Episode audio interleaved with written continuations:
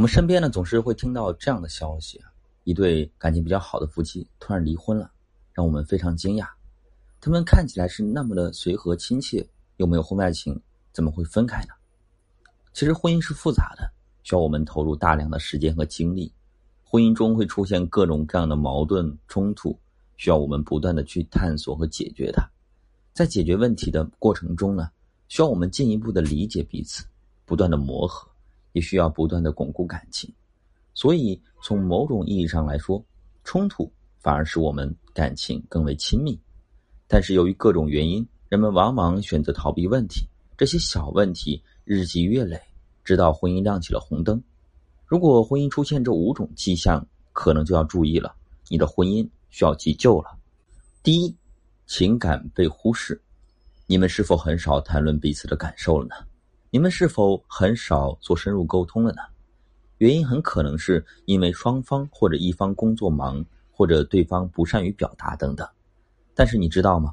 婚姻中情感交流是非常有必要的。面对自己的爱人时，我们总是希望倾诉自己的内心，表达自己的不满，宣泄自己的情绪，希望得到对方的支持、理解和陪伴。当这种需求被忽视，我们会感觉自己不被重视。感到失落疏远，久而久之，夫妻之间会因为无法进行沟通，情感需要被忽视，让婚姻亮起了红灯。第二种情况呢是不想靠近彼此，如果自己感觉无法和对方有任何的肢体接触，包括亲吻、牵手、拥抱，或者挨着坐都不愿意，那么说明你们的婚姻已经很危险了。每对夫妻对性爱的需求是不一样的，双方觉得合适就好。但是我们会因为身体或情绪的原因，暂时会对对方失去兴趣，这是可以理解的。但是我们依然想要接近对方，习惯对方给我们的温存和陪伴。如果因为发生了激烈争吵，长时间的不想让对方接近，不想有任何的身体接触，那么说明问题很严重了。人的行为反映了内心的想法。肢体上的不想接触，说明内心已经对对方产生了严重的抵触心理，或者已经不把对方呢当另外一半了。还有一种情况呢，就是追求理念达不到一致。在夫妻生活中，夫妻必须一起面对核心的问题，比如说我们要几个孩子，金钱如何分配，父母如何养老等等。如果这些核心问题上持有相反的观念，这时候。双方经过探讨交流，协商出共同的解决方法。如果是一方妥协，也是不够的，因为没有人能够一直妥协和勉强自己。所以，夫妻之间的生活观念、追求理念对婚姻的影响极大。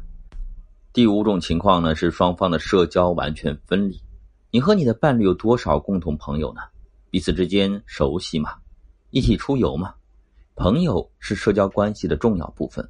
如果你们之间没有共同的朋友，不在对方的社交网络中，这种关系呢是非常脆弱的。一方面，夫妻出现问题时容易脱离；另外一方面，你们共同的社会活动很少，在家之外呢，你们没有任何的联系，没有共同的爱好，没有共同的社会关系等等，这会导致你们的共同话题很少，维系的途径呢也会比较少。这样的婚姻是很危险而且脆弱的，所以我们发现这个问题，就要努力的跟对方共同积极的认识彼此的朋友，寻找可以参与的活动。第六点呢是家庭暴力，家暴是最明显也最需要警惕的迹象。如果婚姻中出现了家暴行为，那么这段婚姻可能很难挽回了。